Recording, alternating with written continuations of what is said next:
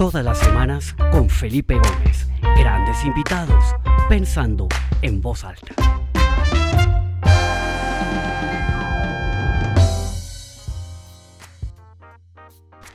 Bueno, bienvenidos a todos los que se empiezan a conectar desde distintas partes del mundo a esta nueva edición del programa Pensando en Voz Alta. Como todos los martes estamos acá reunidos, un grupo de amigos, de conocidos, de gente que semana tras semana se comienza a sumar a este programa. Te veo muchas, muchos nombres de personas que están aquí puntual todas las semanas. Muchas gracias por su fidelidad, por su interés. También veo nombres nuevos. Bienvenidos. Esta es su casa. Estamos acá todos los martes explorando un poquito las ideas y la manera como una persona, un invitado ve el mundo desde su profesión, desde su experiencia y sobre todo en esta época pues tan rara que nos ha tocado vivir alrededor de todo el tema de la pandemia. Entonces, pues bienvenidos. Hoy tengo un invitado magnífico, es un gran amigo del Perú que conozco hace muchos años. No nos veíamos hace también bastante y creo que nos reconectamos por la invitación que le hice al programa y me da mucho placer presentarles a Héctor Cateriano. Como les dije, nacido en Perú, pero vive en Colombia y es el eh, fundador y socio de uno de los fondos de capital privado o private equity eh, que más admiro yo. Eh, tiene unas inversiones absolutamente espectaculares de las cuales vamos a hablar en el programa. Héctor, bienvenido a Pensando en Voz Alta. Qué alegría tenerte acá. Esta es tu casa. Muchas gracias, Felipe. Gracias por invitarme. Un placer estar contigo, retomar el contacto. Pues nos conocimos yo creo que ya hace unos 14 años, como pasa el tiempo y no nos veíamos hace un par de años. Y, encantado de estar acá. Felicidades por lo que has hecho, por el programa, por todas esas entrevistas maravillosas que has tenido. No, pues qué alegría tenerte a ti para enriquecer también ese, ese grupo de ya casi 70 personas que han pasado por el programa.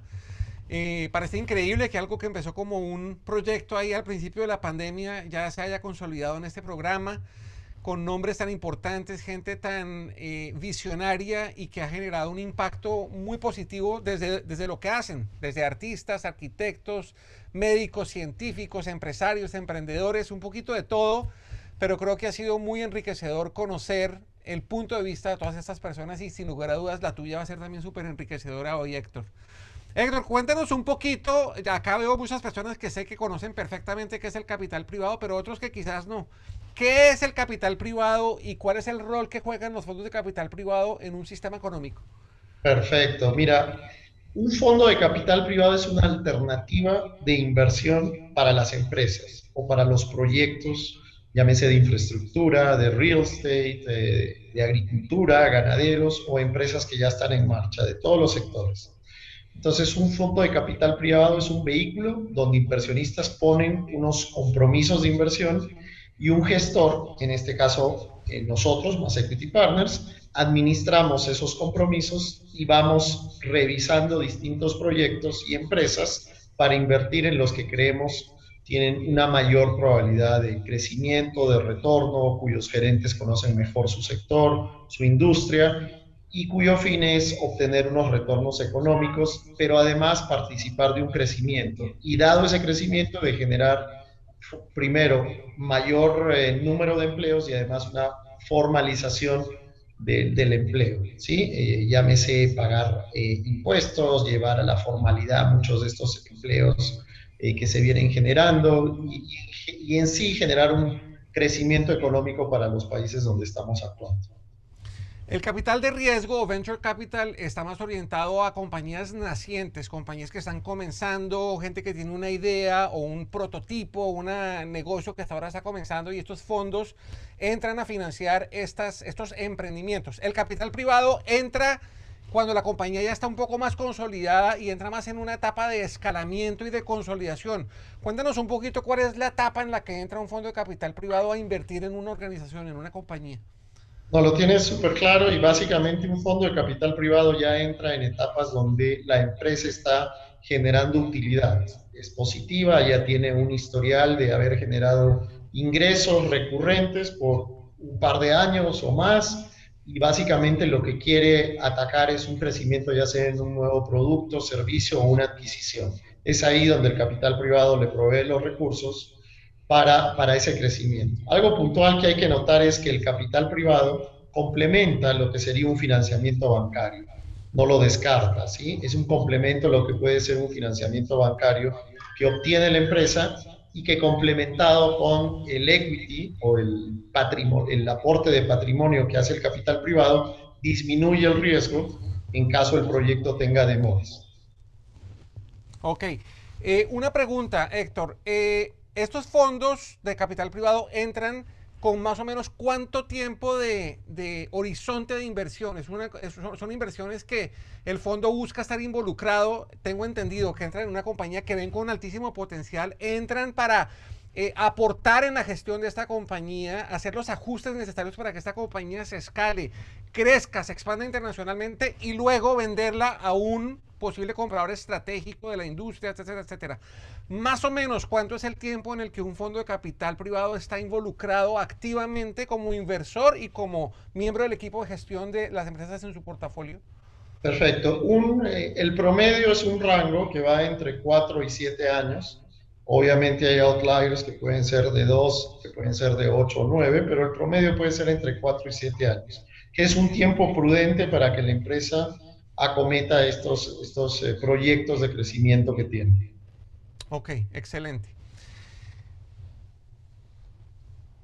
Es un esfuerzo muy interesante el que hace un fondo de capital privado en, en entrar a sofisticar, ajustar, a meterle mejores prácticas de gestión financieras, comerciales, operativas, logísticas, para que esta compañía en ese periodo de tiempo pues genere el valor suficiente para que haya rendimiento para los inversores del fondo, etcétera, etcétera.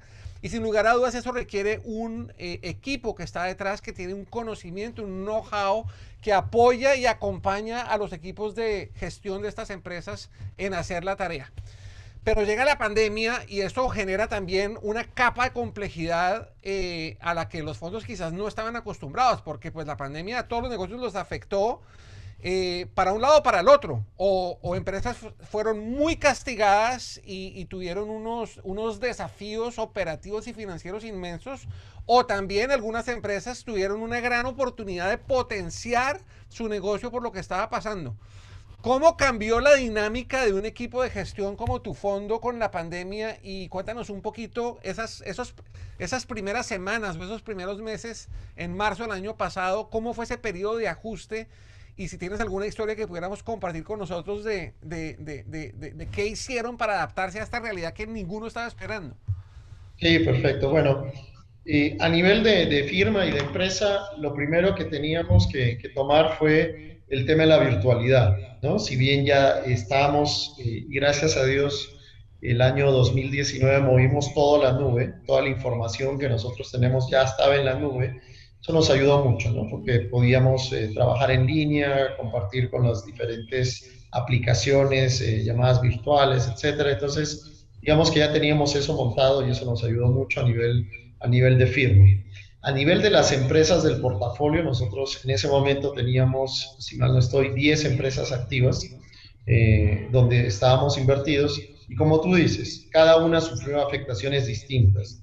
Por el lado de las afectaciones positivas, por ejemplo, eh, lo que vimos fue, eh, digamos, una, una, unidad de negocio en una de nuestras empresas que vendía consumo masivo, productos de alimenticios a, a, a los supermercados, pues casi que duplicó sus ventas en un mes, ¿no? Entonces vimos que la gente salió, compró mucho, se abastecía y teníamos que eh, poder darle la proveeduría de, ese incremento de demanda. Eso por ese lado. ¿Y cómo podríamos trabajar con el miedo de tener gente empleada que estaba en, los procesos de fabricación implementando los temas de bioseguridad? Entonces el tema de bioseguridad, sin entender bien todavía cómo, cómo este virus se propagaba, yo creo, eh, fue clave, ¿no? Entonces, seguir todos los protocolos, estar al día.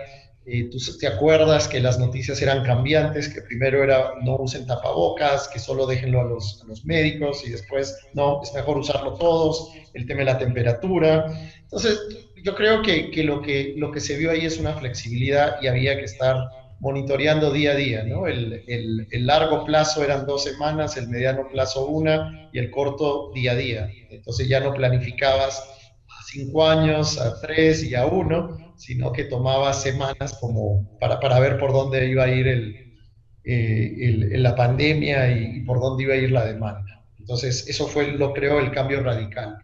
Luego, en las empresas que fueron muy castigadas, por ejemplo, el sector de hospitalidad, hotelería, restaurantes, pues ahí sí nos tuvimos que enfocar, que también tenemos inversiones en ese sector, en mantener de alguna manera la caja. Una cosa es que tú estés vendiendo, por dar una idea, 10 mil millones al mes, cubriendo una nómina de 6 mil y al, mes siguiente ese, esos 10 mil pasan a ser cero, tu nómina sigue siendo 6 mil, entonces eh, eh, probablemente en tres o cuatro meses te quedes sin caja. Por más caja o buen negocio que sea, generalmente los negocios pues tienen tres o cuatro meses de caja y después de eso simplemente tienes que o prestarte del banco o reducir de alguna manera esos gastos. Y eso es lo que hicimos, ¿no? Hicimos las dos cosas. En los negocios que fueron castigados sí se tuvo que aumentar deuda, lamentablemente también tuvimos que reducir gastos, tuvimos que entregar algunos locales, tuvimos que reducir algo en personal, tuvimos que reducir algo en, en, la, en servicios utilizados, pero bueno, todo con el fin de entender cómo podíamos sobrevivir un mes más. Y así manejamos las, las inversiones, viendo que manteníamos algo de, la operatividad, esperando que esto comience a mejorar. Y así se hizo y en mayo ya veíamos cierta mejora de ciertas aperturas, en junio se vio mejor, julio siguió con una tendencia positiva y los negocios muy castigados en diciembre estaban en mejor pie, siendo un 2020 pues un, año la verdad bastante malo creo que, que, en general, ¿no? porque cambió nuestra forma de, de ver la vida y de cómo, cómo operar. Y por el lado de los sectores no tan castigados, pues era un poco de asegurar proveeduría, porque las cadenas de proveeduría se vieron afectadas, conseguir algunos productos, sobre todo importados, era, era bastante difícil. Entonces tuvimos, digamos, los comités necesarios y las reuniones necesarias, la virtualidad ayudó con, con nuestros socios en cada una de las empresas para tomar eh, los mitigantes de riesgos que veíamos que empezaron con la pandemia, pero todos los meses salían cosas nuevas. Entonces, eh, yo creo que eso, eso ayudó, pues aprovechando este espacio, agradecer a, todos nuestros empleados aquí en el fondo, a, nuestros, a mis socios y a los socios en las empresas que, que, empujaron muchísimo para que, gracias a Dios, ninguna hoy día esté en ningún proceso de reestructuración o quebrada y, y se sigan manteniendo vivas y creciendo. Excelente, Héctor. Aparte de, de, digamos, de las cosas que ya nos has contado, digamos, de claramente, ¿no? Tener un control del costo, adaptarse, buscar eh, eh, alternativas de financiamiento y todo eso. ¿Qué gran lección de gestión de, empresarial deja la pandemia? O sea, ¿ha habido algo nuevo o simplemente tocó como concentrarse en esos, en esos musts, ¿no? en esas cosas que, eh, en las que cualquier empresa en crisis se tiene que, se tiene que, que enfocar? ¿O hubo algún aprendizaje específico nuevo que a ti te queda? Que la pandemia como que sacó a la luz. Sin duda, sin duda. Bueno, el, recurso humano, eh, contar y, y, estar muy cercano al recurso humano, porque ellos son los que en el momento crucial te dan la mano. Entonces, nuevamente agradecer a todos los empleados que, que nos dieron la mano en su momento crucial y que nosotros también creo que, que pudimos aportar hasta donde se pudo en, mantenerlos eh, dentro de las empresas eh, en los diferentes sectores que estamos. Entonces el recurso humano, estar, tener esa cercanía es, es sumamente importante.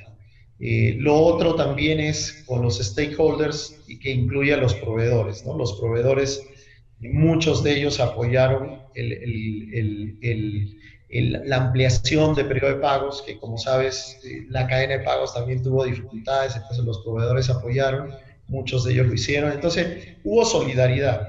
Yo creo que hubo solidaridad, la gente entendió y, todos nos apoyamos. A mí me gustó mucho eso y ese es un aprendizaje para ahora que las cosas mejores, eh, pues tratar de apoyar en lo que podamos a, tanto al grupo de, de, empleados que tenemos como al grupo de proveedores. Creo que eso, eso viene ahora y nos toca, sobre todo en algunos sectores que, fuimos, que fueron más golpeados a medida que van saliendo de esto también apoyar en lo que se pueda. Y por el lado de los bancos, creo que algunos de los bancos, eh, sobre todo los locales, nos dieron una buena mano y, agradecer eso, ¿no? Veían los números, no, estaban ahí presionando con, con, con, los pagos como, como se tenía el cronograma, sino se vio alguna, algunas, uh, eh, digamos, eh, reestructuraciones internas que pudimos hacer y estaban muy abiertos y creo que el gobierno también actuó de buena manera porque los beneficios para algunos empleados que estaban, este, digamos, no trabajando fueron cayeron en un momento oportuno, claro, todos diríamos, ojalá hubiera sido un poco más, pero pues la chequera no es, no es ilimitada. Entonces yo creo que si yo comparo Colombia con el resto de los países de la región, eh, lo que se hizo en Colombia fue, eh, diría, bueno. Otra pregunta, eh, la pandemia generó en, en, muchas personas y organizaciones un, un sentimiento de empatía, de compasión y de solidaridad como que lo, hizo más visible.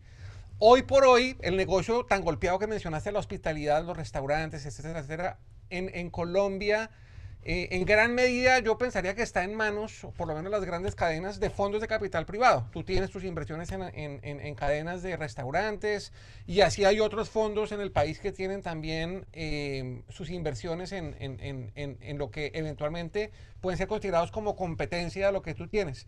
¿Hubo alguna especie de, esfuerzo grupal de industria eh, que no se había visto antes de la pandemia que generó como una unión, ¿no? una, un fortalecimiento, eh, ya no tanto del grupo, sino de la industria para poder salir adelante como un todo?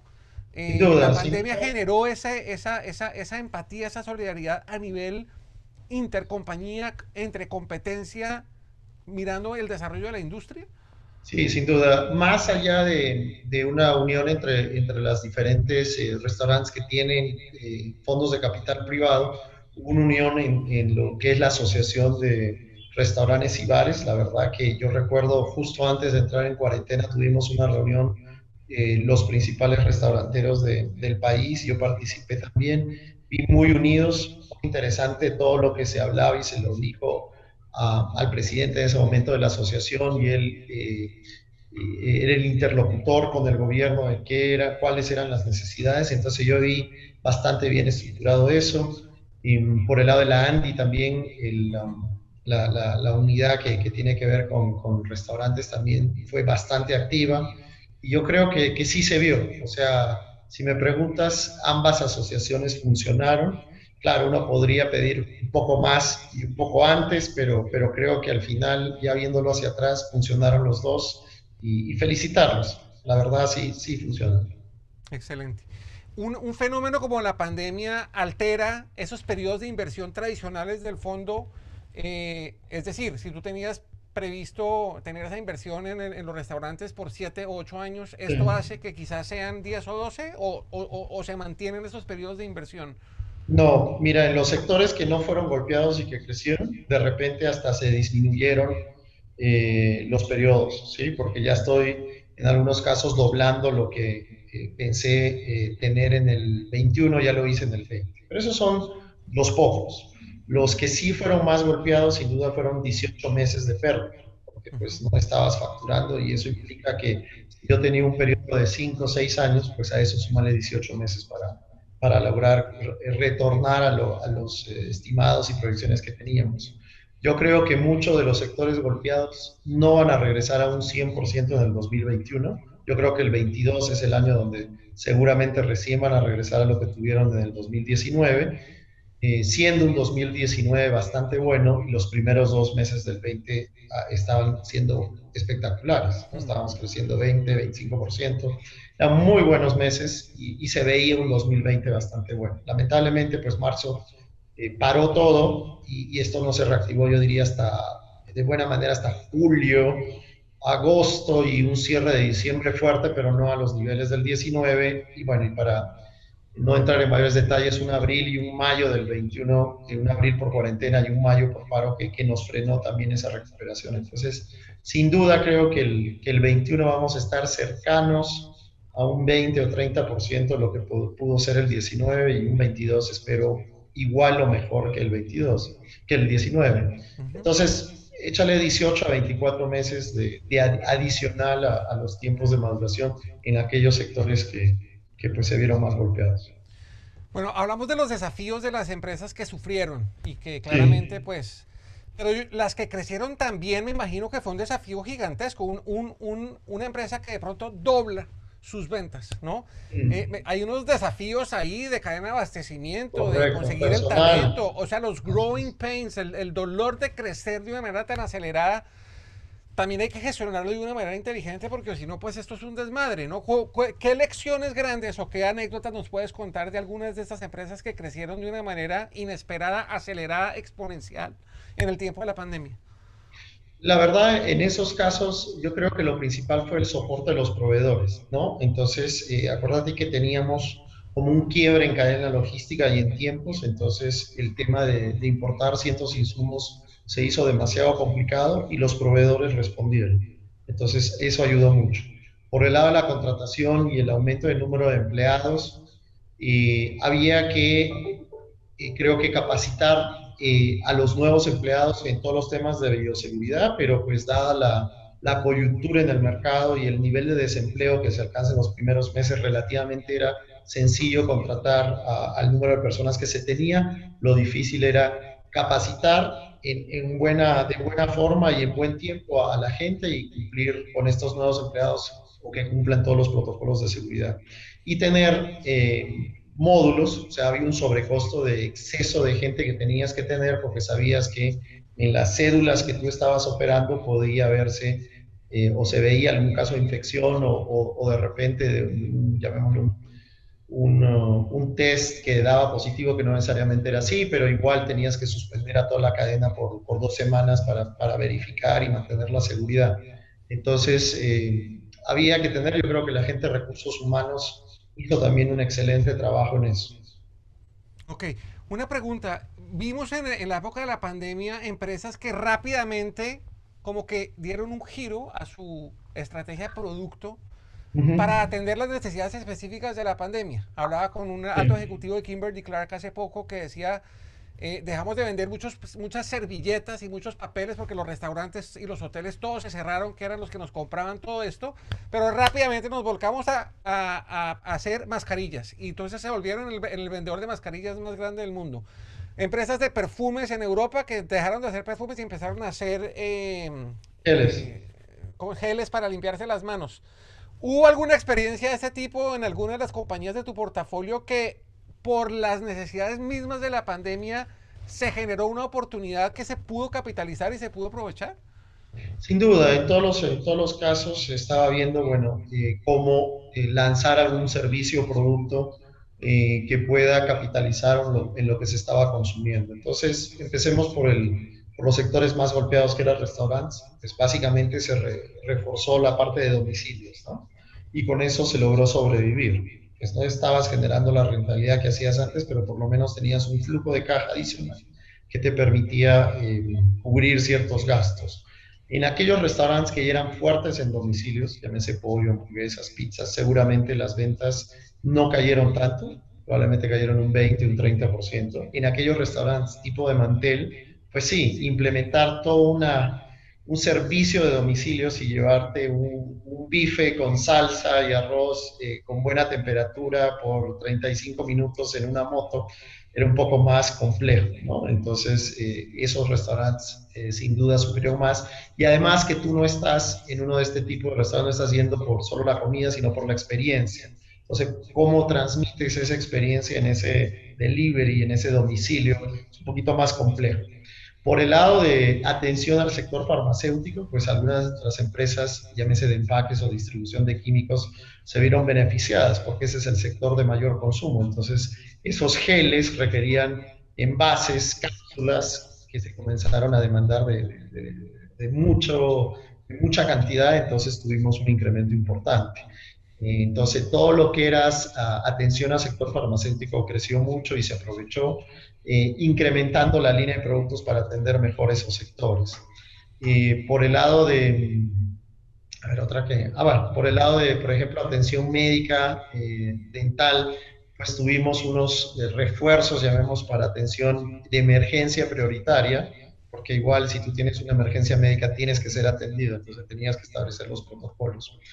Eh, esos, esos fueron creo que algunos casos que yo puedo recordar ahora de, de qué se hizo. Ah, tenemos un caso de una empresa eh, muy interesante que hace ingeniería local, que hace producción de maquinaria para envasado de productos lácteos de leche. está localizada en Bucaramanga y ellos comenzaron a desarrollar eh, sus propios eh, ventiladores ¿no? para, para UCIs. Lograron, digamos, perfeccionar uno con ingeniería local y bueno, y finalmente estuvieron, creo que no, se lanzó el producto porque todavía estaban en, los procesos de aprobación de parte del INVIMA de, ese ventilador. Pero digamos que se metieron a hacer ese desarrollo y fue muy bonito finalmente que lograron tener el producto listo. Ok, mira, acá el tiempo vuela, ya se nos está acabando el tiempo. Quisiera hacerte una, una última pregunta y es, sin lugar a dudas, una crisis de esta magnitud que ha afectado negativamente a tantos sectores. Eso se convierte de cierta manera en una gran oportunidad para fondos de capital privado como, el que tú gestionas, porque seguramente habrá compañías que, quieren vender, que necesitan vender y, seguramente hay una gran oportunidad para alguien que tiene la paciencia, la caja y el talento para poderla gestionar.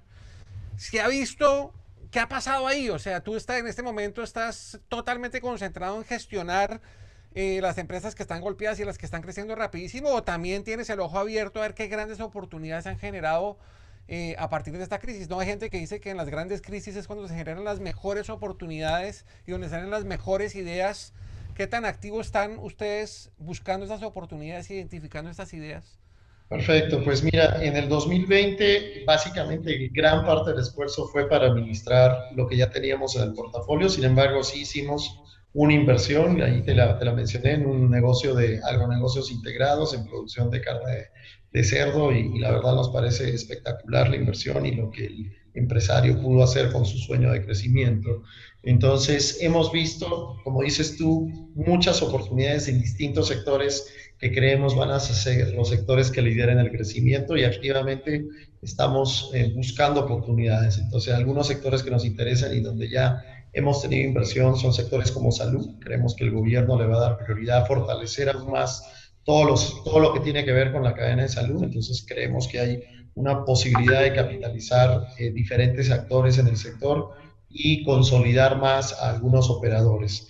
El sector de agronegocios, creemos que Colombia pues, eh, puede ser la despensa de, Estados Unidos y de Canadá para algunas cosas, entonces, y además de eh, comenzar a desplazar producto importado por producto hecho localmente con este tipo de cambio y con los incrementos que tuvo el maíz, ya vemos que es una gran oportunidad para estas tesis de agronegocios integrados y creemos que es el momento también de apostarle un poco más a ese tipo de verticales.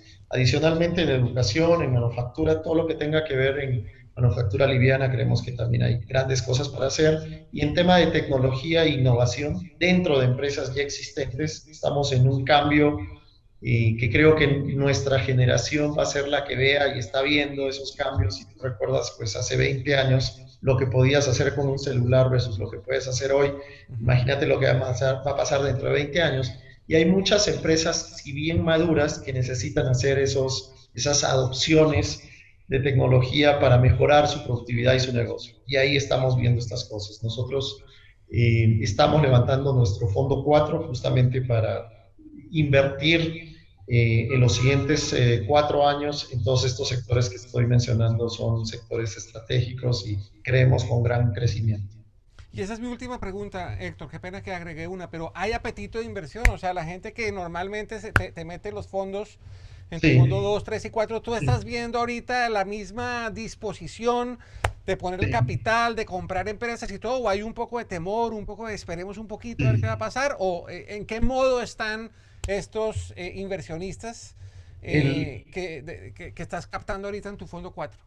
Pues mira, el, el, tema es el siguiente, los mercados desarrollados han recuperado y han salido mucho más rápido de, del problema de la pandemia en el sentido de que los crecimientos eh, ya se están viendo eh, de manera importante. Algunos mencionan que inclusive ya están un poquito calientes eh, las bolsas de valores, sobre todo la de Estados Unidos, y estamos viendo que inversionistas que en la pandemia 2020 no se estaban moviendo mucho hacia emergentes porque tenían eh, pues que la recuperación no iba a ser tan rápida, ya han comenzado a, a, viajar, a ver, a pedir reuniones. Yo tuve una llamada esta semana con eh, un fondo de inversiones eh, americano, un fondo de pensiones que está bastante interesado en, en, Colombia, en lo que se está viendo. Ellos vienen en tres semanas, entonces ya se está viendo otra vez apetitos y además viajes, ¿no? Que sorprende.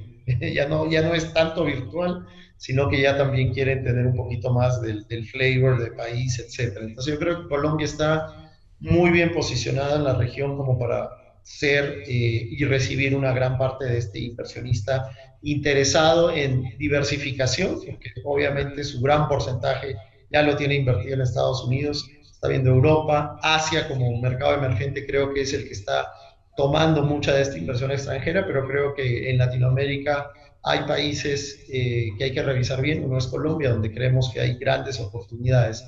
Estuvimos en la mañana con una llamada con la gente de Colcapital, que es la Asociación de Fondos de Capital Privado, con CASA, que es la Asociación de, de Canadá de Activos Alternativos, con bastantes participantes de eh, fondos de pensiones e inversionistas canadienses que están viendo Colombia con bastante interés. Entonces yo te diría que está comenzando a regresar el interés y que vamos a tener buenas sorpresas hacia finales de año y sobre todo en el 2022.